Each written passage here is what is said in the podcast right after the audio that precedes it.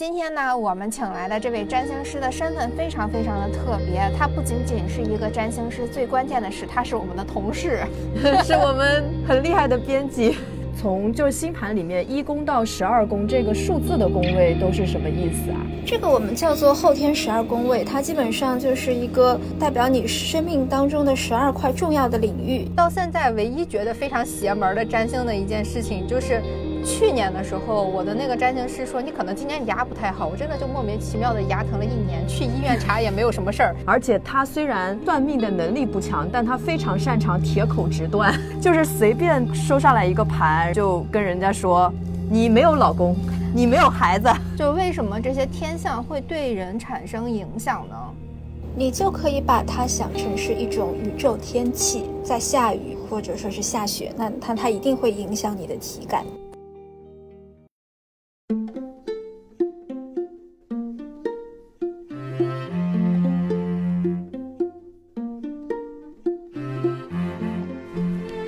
家好，欢迎大家收听由果麦文化出品的文艺复兴，我是元英，我是玄机，我们是一档读书节目，同时也注重生活美学、心理健康、个人成长，甚至还有点玄学啊。今天就是我们的玄学党。总之呢，人生是复杂的八面体，只要能让我们感到有助于拨开人生迷雾的，就都会拿来讲。之前我们请的玄学类的嘉宾，主要是悬而未决的韦师兄和夏一小师姐。但是今天呢，我们请来的这位占星师的身份非常非常的特别。他不仅仅是一个占星师，最关键的是他是我们的同事，是我们很厉害的编辑。对 他出品的书，我想大家应该都听过，就是著名的《蛤蟆先生去看心理医生》，也有我们的听众非常热爱的《也许你该找个人聊聊》等等等等的书，都是一些市面上一听就叫得很响的书籍。我是怎么注意到莎莎的呢？就是因为。这两本书，以及我忽然发现，哎，他的朋友圈里面有一些占星相关的东西，我才发现，哦，他其实是一个非常非常专业的占星师。我的这个灵光就一闪了，我就在想，嗯，莎莎选题的时候，怕不是给书看了盘吧？做了占卜，有，所以我们今天就有请莎莎来跟我们讲一讲她的一些啊小秘密啊，以及今年这个群星逆行的啊什么之类的啊。之前我们也主要也没有讲过星盘，主要是沉醉在东方占卜里面，都跟莎莎认真的来聊一聊吧。欢迎莎莎，莎莎介绍一下自己吧。好的，那我叫莎莎，我也是国脉的一名编辑。那平时做的是心理学的图书。那么就像前面原因介绍的，我还有一个斜杠身份，就是占星师。那我是从大概零八零九年的时候开始接触占星，那就是后来通过自己几年的自学，然后去考了专业的占星师的证书。那我也有自己的占星工作室和公众号，叫九月占星馆。所以就是主业是图书编辑，然后副业就是嗯占星师。那其实占星对我来说不光是一个副业吧，我觉得也不是说是一个赚钱的副业或者怎么样，我觉得它是一个看待世界的全新的角度。嗯，对我我个人非常喜欢看莎莎写的运势，因为莎莎的运势它不是在告诉你你要干什么或者不要干什么，它是一个非常客观的一个视角，非常平静的去分析什么天象的事情，不会让你产生焦虑，也不会让你抱有过高的期待。嗯嗯，哎，我想问一下，就是心理学和占星。为什么会成为你生活中的两大方向？或者说你在图书的时候为什么会偏重心理健康这一类的呢？其实我是先接触了占星，然后再去接触心理学的。因为占星这个东西，我不知道你们是从什么时候开始了解的哈？是不是也在很小的时候就听到过一些大概的关于十二星座的东西？对，上初中上初中买那个电板的时候，少男少女。对，就是很早这个东西就开始流行了。那么你就会知道自己是什么星座的。那关于每个星座都有他自己的一些性格的诠释，或者说是有一些他的什么幸运数字呀，或者是一些这种相关的信息，他会告诉你什么星座和什么星座比较配。这是我们可能一开始接触占星都会了解的。但是后来呢，就是偶然的机会，我看到。有一些台湾的作者写的文章，那么他们是对占星有更深的研究。那那个时候我才突然发现说啊，原来。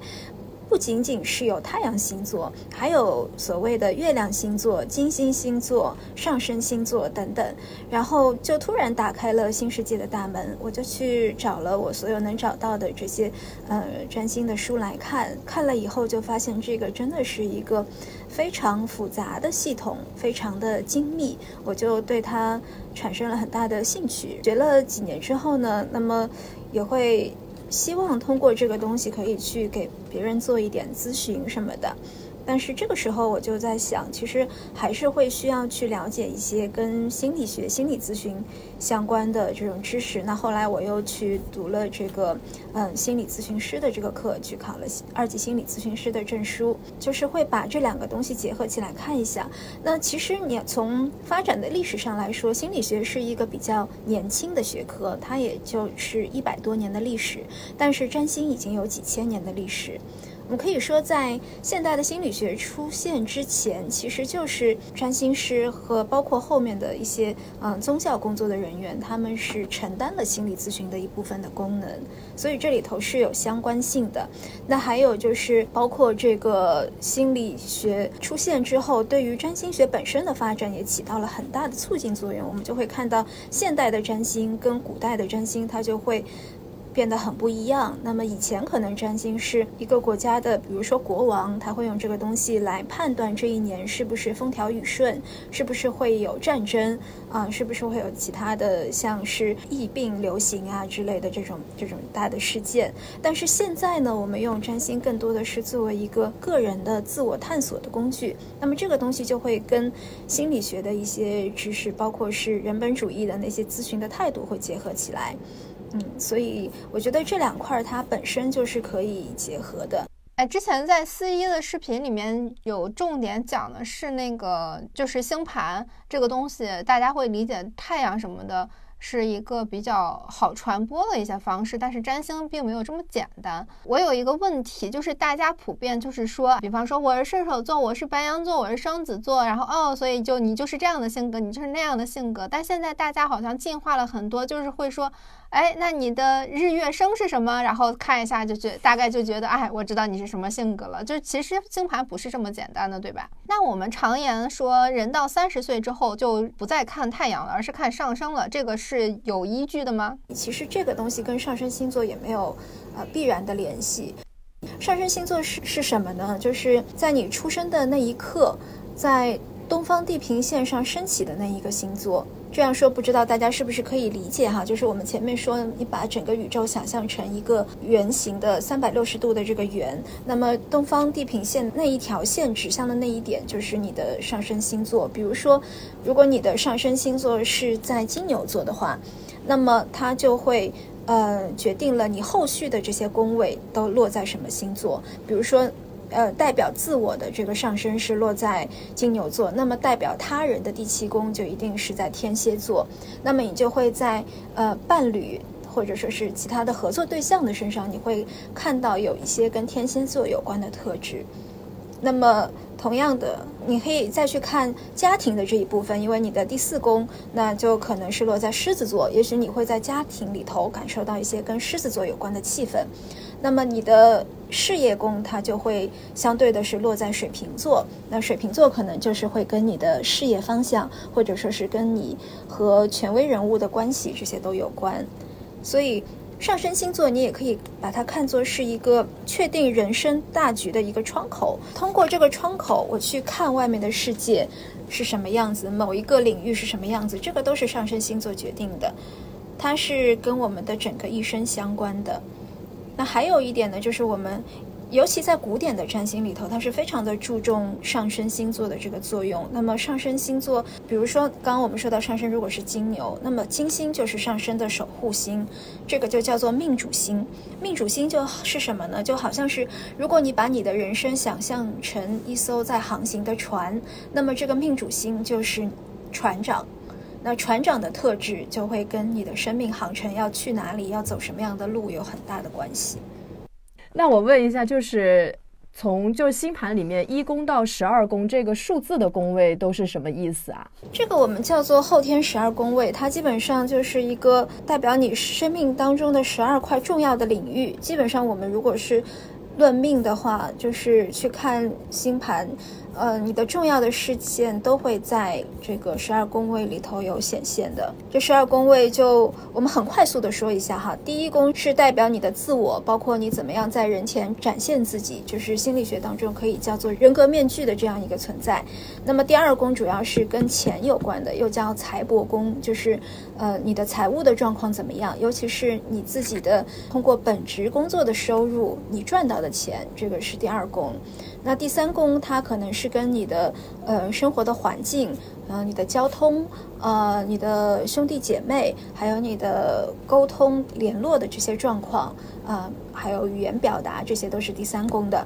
第四宫基本上就是家庭，尤其是原生家庭、父母，还有就是你的房子，这个都是第四宫。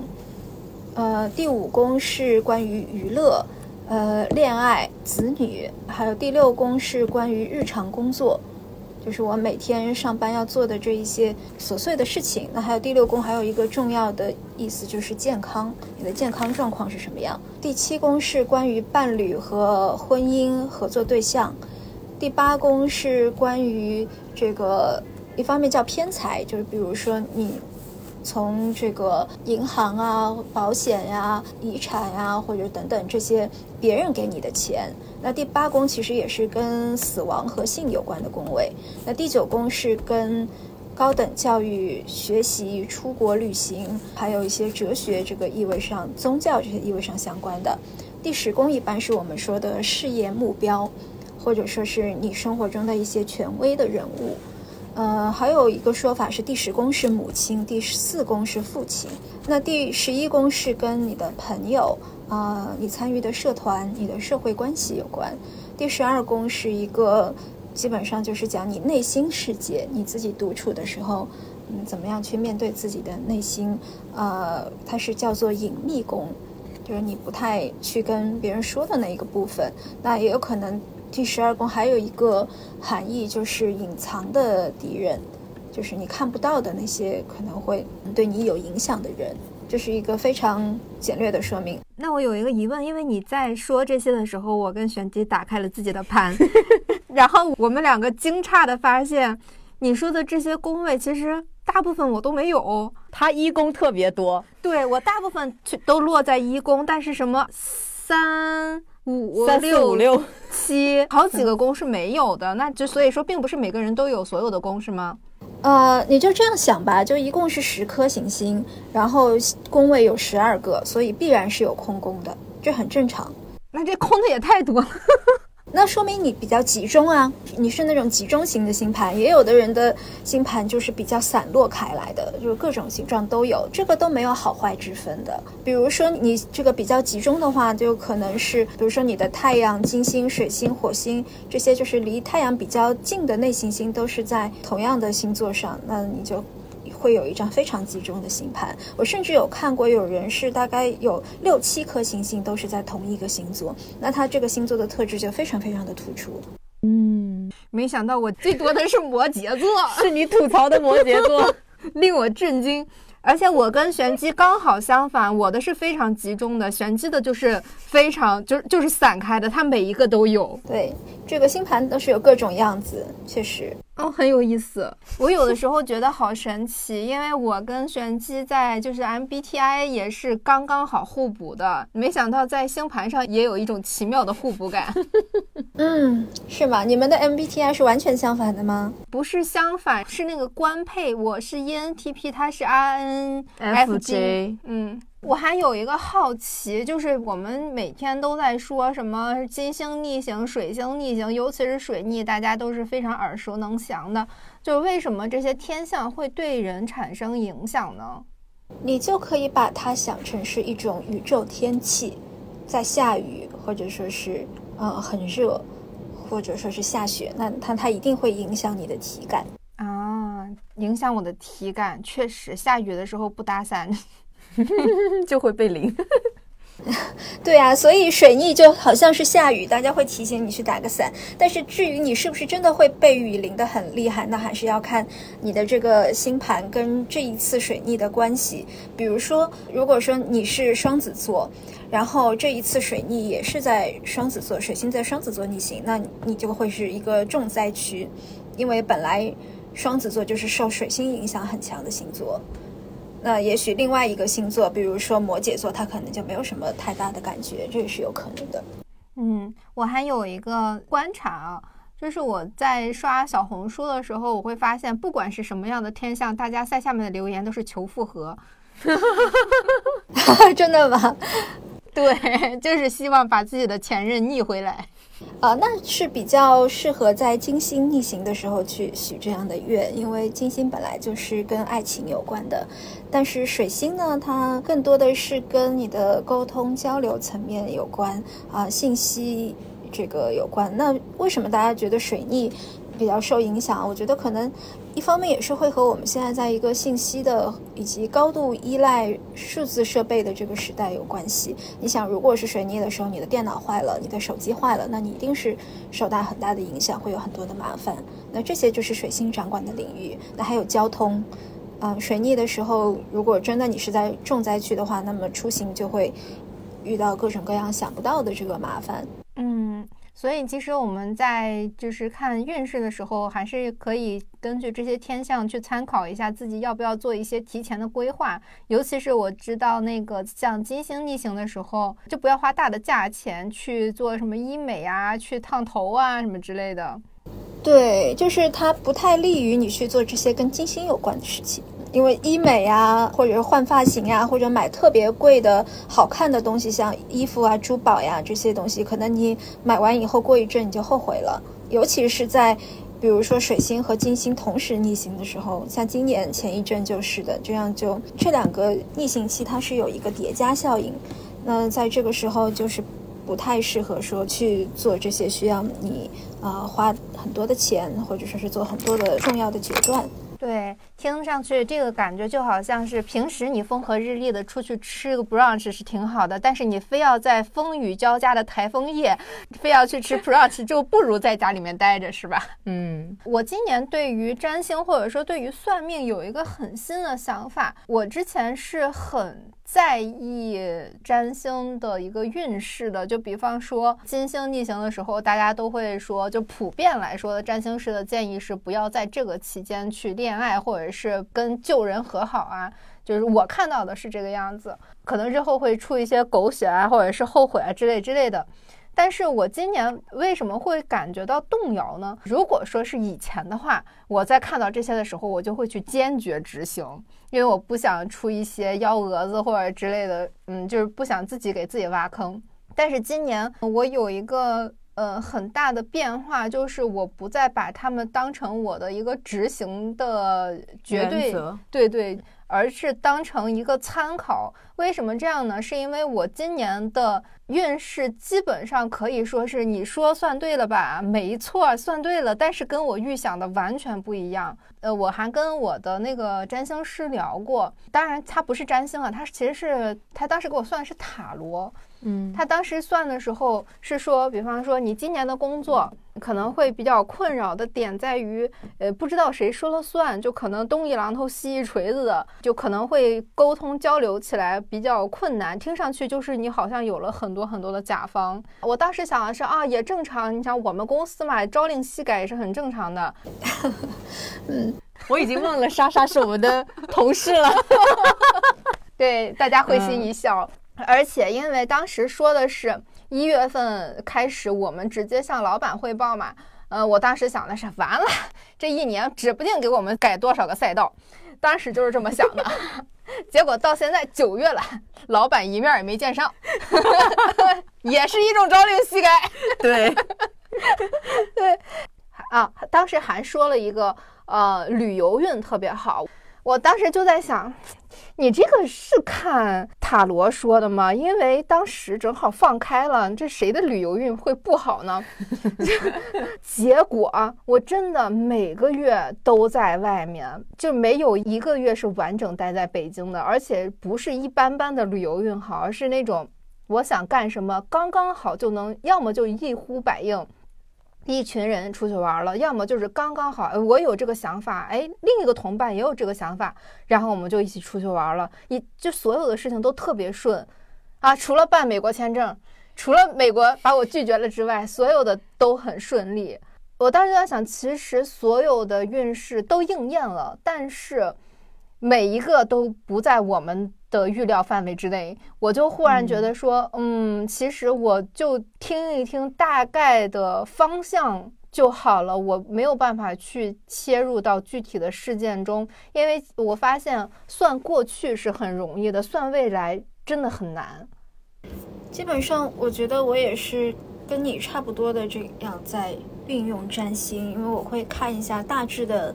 方向是什么？今年大概适合做什么？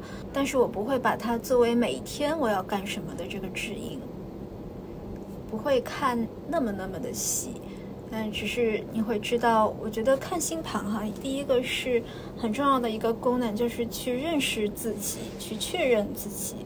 那这也是一个大方向的确认，然后就是在你在看每一年的流年的时候，它也会有一个主题和方向，有你特别适合去做的事情，或者呃，也许你看了星盘的提醒，它会告诉你说你应该去做这个方向。那也许你本来是想的另一个方向，那也许你会就先放一放，然后去做那个更顺应形象的事情。但我想，如果每天都去看这个东西的话，真的也会很累。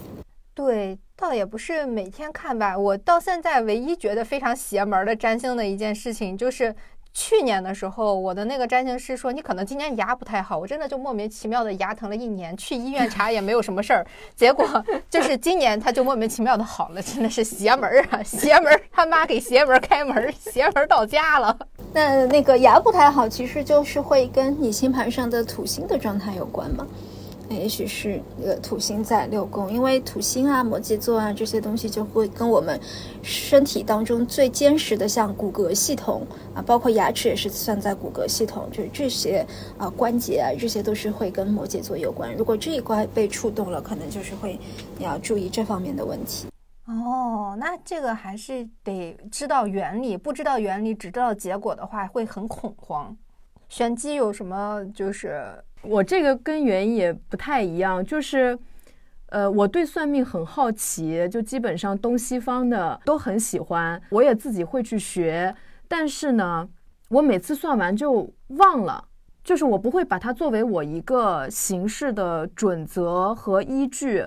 就基本上当时算完有好的有坏的啊，我当时就哦大概知道一个情况，然后我就完全之后的生活就完全忘了。包括我经常也会看那种公众号，什么都说最近有这个逆那个逆水逆金逆什么逆，我知道，但是我不会把它和我的生活结合在一起，水逆。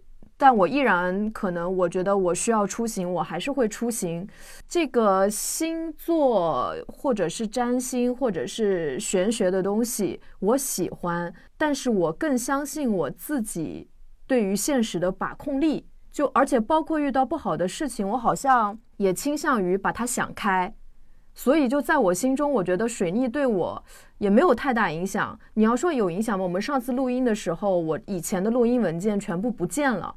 但是因为我日常以前的节目都有备份的习惯，所以它就算不见了，它也是个草稿，对我来说也没有什么影响。我不知道要怎么去对待这种运势，你这不是对待的挺好吗？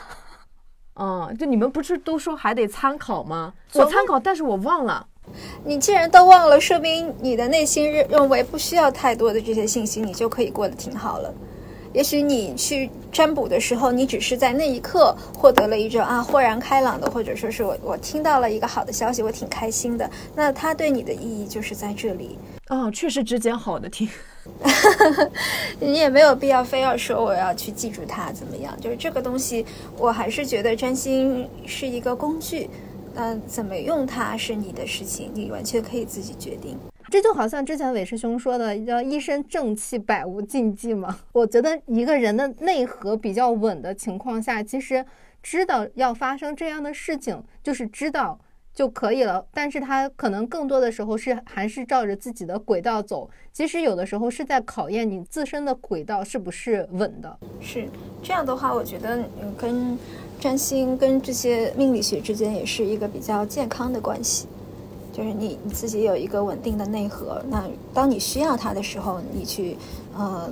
从这里得到一些信息去参考，你不需要的时候你就把它放在一边都没有关系。我现在还挺能理解，有的人他就是很有自知之明，就是比如说我们朋友之间会聊天，然后可能就是会八卦说，哎，你出生年月日时报一下，给你算个命。但有的人他就会说。我太容易被这些信息影响了，我怕听到的是不好的一些讯息，它会影响我日常生活中的判断。就有一些人，他可能是因为自己容易被影响，他也不想去看这个东西。对对对，因为我是以前是很容易被影响的，所以我现在的选择就是不看。即使我身边已经有着非常多不错的、很好的算命的资源，但是我还是选择就是不再让大家帮我算了。我更多的是说，你要靠自己的脑子去决定这件事情要不要做，不能再借助这些。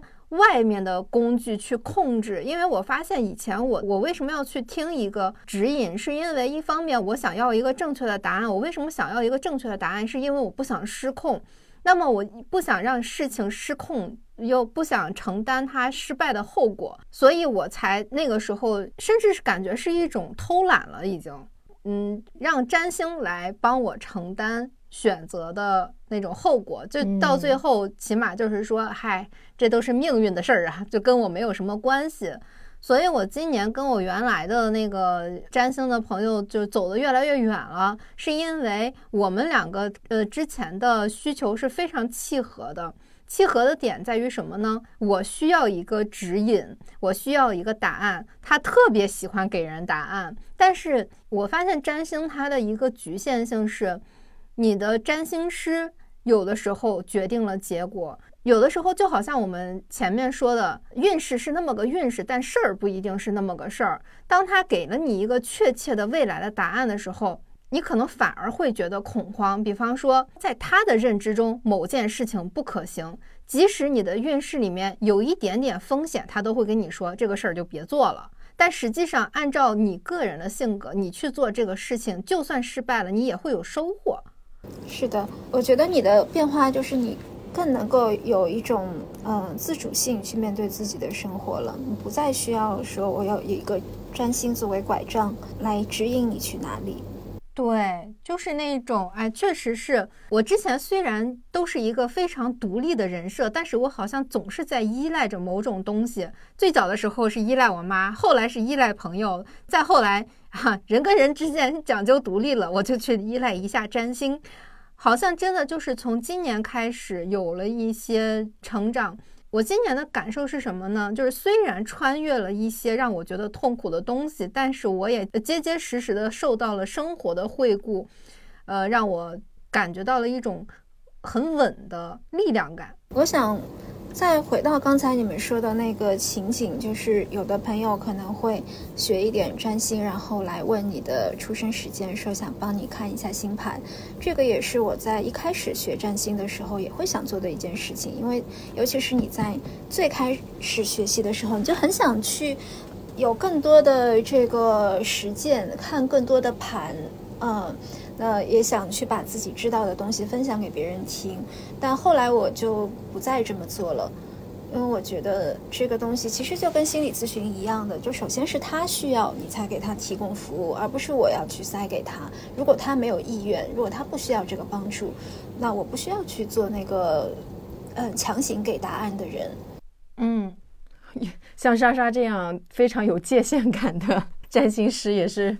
比较少，就我呃，我是有一个朋友，我们俩很喜欢看那个紫微斗数，他就是收集盘的能力非常强，而且他虽然就是算命的能力不强，但他非常擅长铁口直断，就是随便收上来一个盘，然后就跟人家说你没有老公，你没有孩子。那你觉得这样会有帮助吗？对对方有帮助吗？对啊，就是他的铁口直断，他又觉得他必须得说出一些让人觉得很震撼的消息，才能让对方觉得他。好像很厉害，是挺震撼的，完全震撼我心了，真的是。对啊，但是就比如说像我这样心大的，我觉得他就算这么说我，我也觉得每一天是我自己踏踏实实在生活。就算未来我没有老公，我也不知道是以怎样的方式没有老公的，这中间的日子是我自己在过的。但有一些可能就是他本身能量也比较消极，他一听到这个。他就会更往那种负面的方向去走，所以在这个东西我们学习的时候，就有个呃很重要的原则，就是当你做占星的时候，你的底线就是要去帮助人，而不是去伤害人。嗯嗯，对。有的时候，我觉得有一些占星师他是跑偏了的，他为了保证自己的绝对权威性，他当然也不一定是故意的，他是会无意识的去威胁别人的。而且我有的时候觉得，有一些占星的人可能是在创造一种焦虑，让人产生一种我离不开这个人的感觉。我发现越是三脚猫功夫的，真的是越爱 那个铁口直断，这是热爱，真的是。嗯，那你说所有的生意不都是一样吗？就是制造焦虑，它才会有更多的生意。那我觉得这里头其实是有很多占星师的自恋，所以他想证明他是正确的。这个东西，我觉得是是我在学占星的过程当中，我觉得一定要去拿掉的这个部分，因为你你比别人多知道一点，就好像是你多会了一门语言，甚至这个语言它让你看到的是一般人看不到的信息，那就很容易让人膨胀啊，觉得我很厉害，我一定要把我这个厉害去显示出来，但其实毫无必要，而且你拿掉那个自恋，才有可能去成为一个更好的占星师。嗯。所以说，我有的时候觉得占星可以很便宜，也可以很贵。但是有的时候我们贵，就是在买这个占星师本身的素质和认知，并不是说看盘这件事情本身。嗯。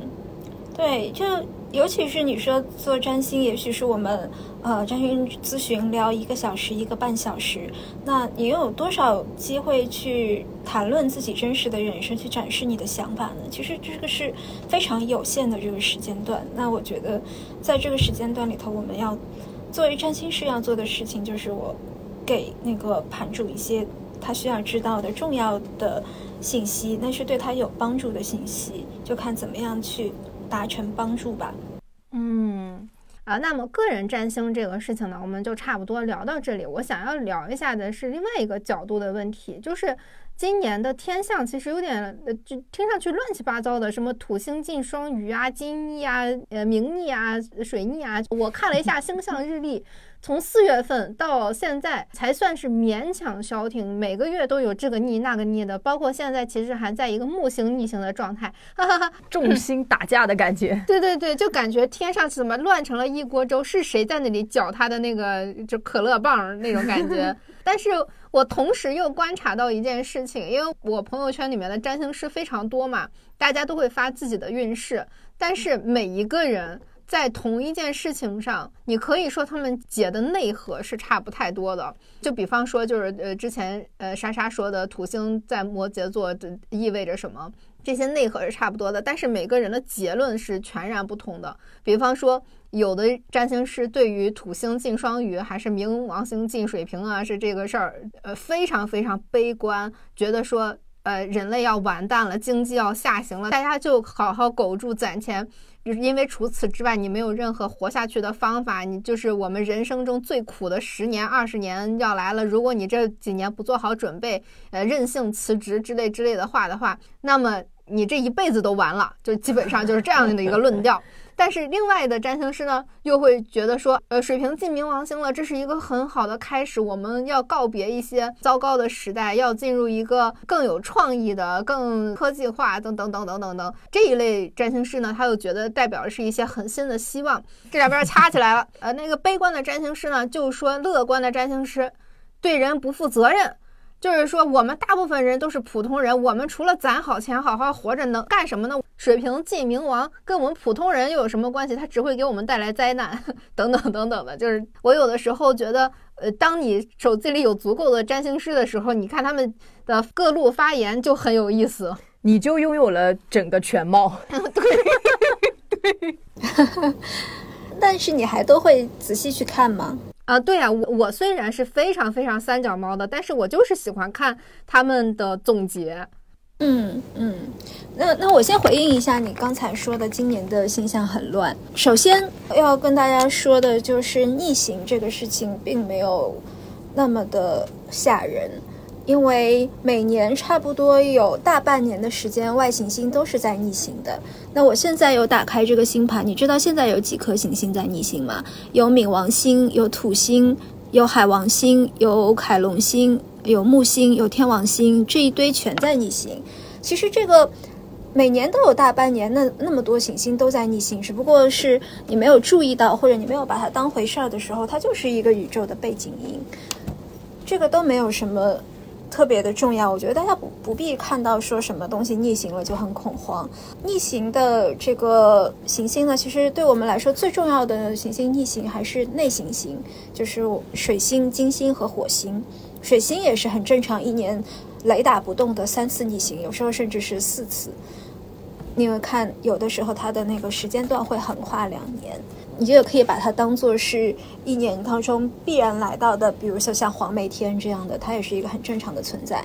那么，我想提醒大家可以看一下的，就是金星和火星逆行，因为它发生的时间也不是那么的频繁，它不是每年都会有金星和火星逆行的。但是这两颗星逆行的时候，它会带来的一些触发时间就比较多，尤其是火星，我觉得它很容易成为一个触发点，就是当你特别想做一件事情，你特别急着要做，但是你又很受挫败的时候，这个时候你可能会，呃，焦虑、慌张。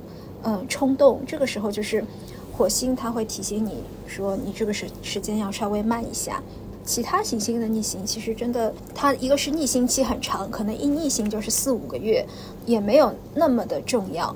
就是大家不要被那么多的信息吓到。当你不去看的时候，你可能就不会意识到有那么多的行星在逆行。再说回今年，今年的重要的天象确实就是像原因刚刚说的，是有几个重要的行星换座。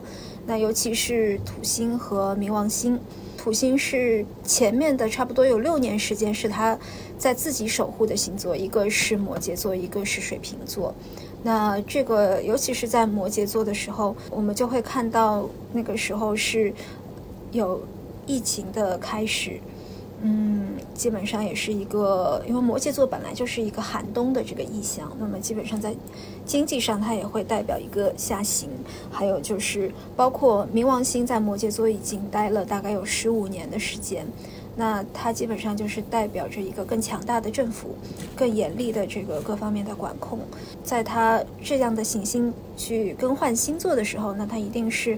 会带来一些新的气象，但是这个东西呢，它更多的是跟一个时代的大环境有关，它也不一定说是马上跟我们个人的生活有什么样的影响。但是当时代的大环境发生改变的时候，我们也会是一个受到它潜移默化的，或者说是更大背景上的影响的这个状态。那这个是可以去关注一下的。至于。这样的星象怎么解读？其实真的，我觉得我们都是只是在这里做一个解读和预测，但并没有说是我就一定是一个正确的答案，就没有人是正确答案。就像是之前二零一九年的十二月到二零二零年的一月，那个时间点是非常重要的，就是我们看到有很多的跟摩羯座、跟土星相关的一些天象，包括也有。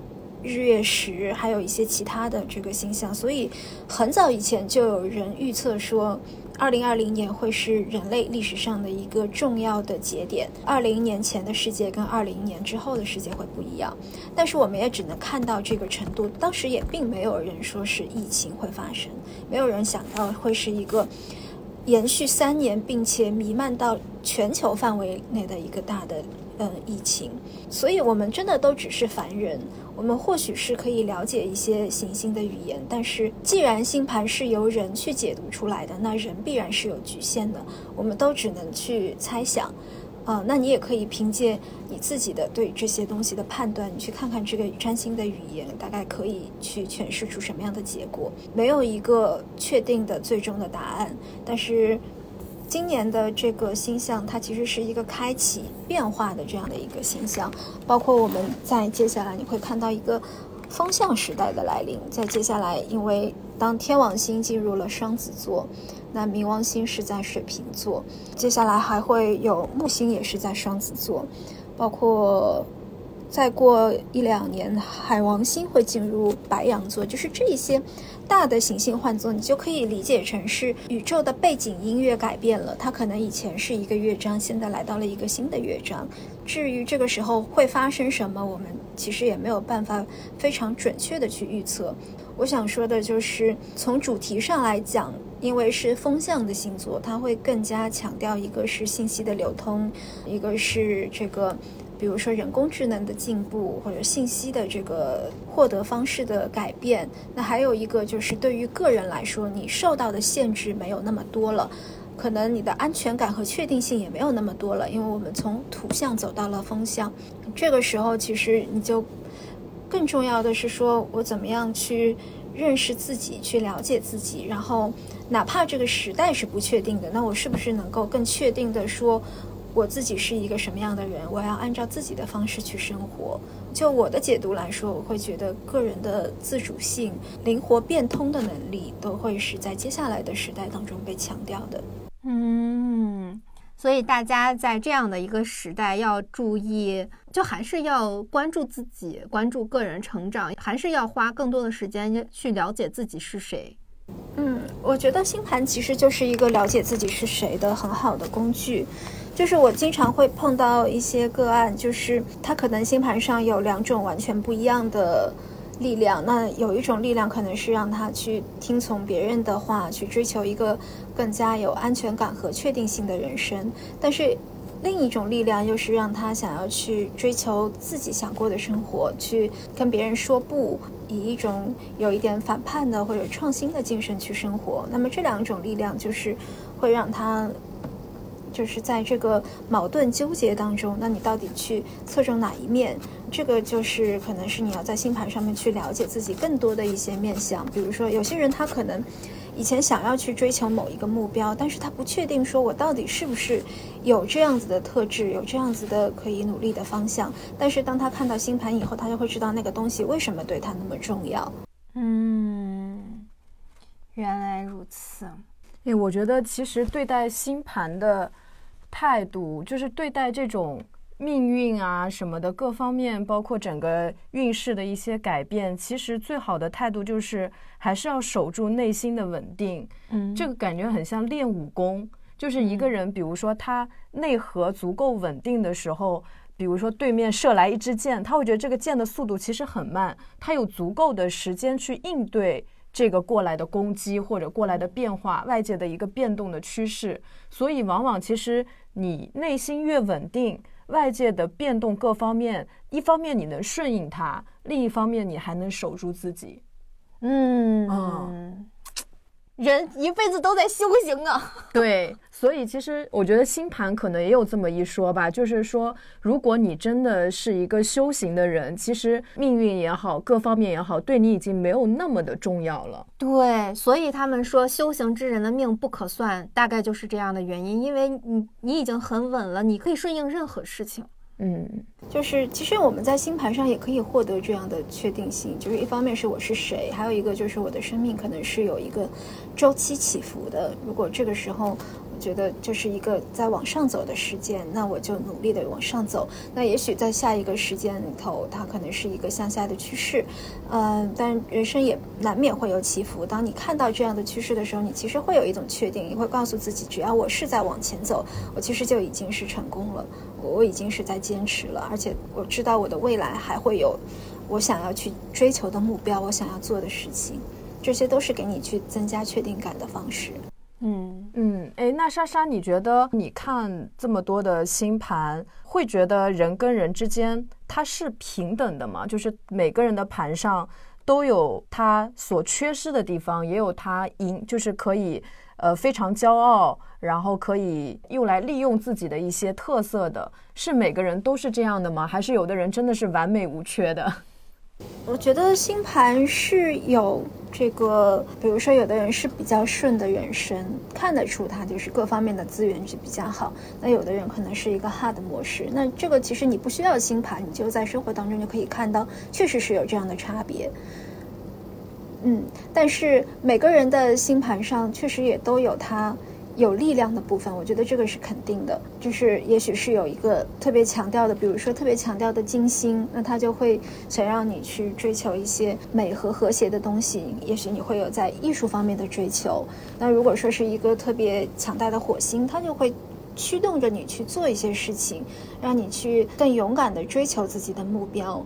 那当你看到它的时候，你就会知道，我需要过一种更加带劲儿的这种人生，而不是我在一日复一日的这个工作当中去消耗自己的生命力。就这些东西，就是每个人都可以在星盘上读到，说我有哪些是我特别要去强调的，呃，重要的闪光的部分，我觉得都有。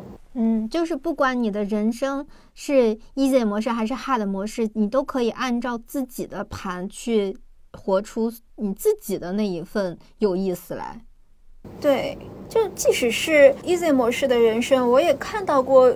有人来找我的时候说：“哎呀，真的都都太顺了，我都不知道该怎么办好，就好没劲，一切都好顺利。”我想说这种话可能会就是在另外一些人听来可能是有点欠揍，但是他真的就是这样的感受，就是他不快乐。嗯，他拜伦式忧郁，所以就就是不管你是什么样的模式，其实你都可以更多的去发现自己生命的更多的可能性，看到什么对自己是重要的。对我身边就有这么个朋友，家里很有钱，长得也好看，然后工作也很不错，感情吧，如果他要认真谈也没问题，他就非得在感情上找那个什么烂桃花呀，找那种不喜欢他的或者是暧昧的那些人，就是我们就觉得他生活中实在是没有别的可以烦恼了，就自寻烦恼，让自己感觉自己活着。对，嗯，有一些更深刻的痛苦体验，嗯。我们聊到这里，我相信听众心里想的问题肯定是：所以去哪里找莎莎？不是刚刚提了公众号？对，对我就再强调一遍，因为大家在听前面的时候，可能一下子就错过去了。那我现在在这里强调一遍，大家可以去公众号“九月占星馆”去找莎莎，你就会发现一个其实并没有怎么太精心打理的，就非常 简洁的公众号。呃，谢谢原因的介绍，确实，但其实我我也是有写了好多年，可能有些以前的。这个东西可以在大家可以在那个目录里头去翻一下，有一些部分。嗯，对，就是虽然现在很多时候大家都会看一些非常知名的占星师的一些解读，但是我个人的经验是，你看到越多的，你觉得。就是气场相合的占星师的解读的时候，你能收获的信息是更加全面的，或者说更加客观的。我个人是非常喜欢莎莎写的东西，我没事儿就在朋友圈转一转。她每一次发新的东西，我都非常认真的品半天，还会发到自己的小群里面。嗯嗯，谢谢原因。嗯，不客气不客气，希望大家都能去看一看莎莎写的文章，毕竟也是一个专业的编辑，真的就阅读起来非常。舒适，很不错，我要立马关注。那么今天的节目就聊到这里，希望大家对我们的新的玄学展开非常满意啊，非常满意，普通满意是不行的。终于走出国门了，对对对，然后我们去西方游一圈儿啊。好，那今天的节目就到这里，大家再见。嗯，谢谢，再见。结束了吗？没有，还有一个小彩蛋。来讲一讲星盘是怎么理解我们的三十岁的。当土星回归的时候，你会面临生活当中的一个重要的考验。这个考验可能是让你去给生命做一些减法，或者说是让你学会更成熟的承担起责任来。那我们可以想象一下，在二十九到三十岁，就是在可能之前二十岁出头的时候，你会觉得自己的生活一切皆有可能。我有很多的可能性可以去追求。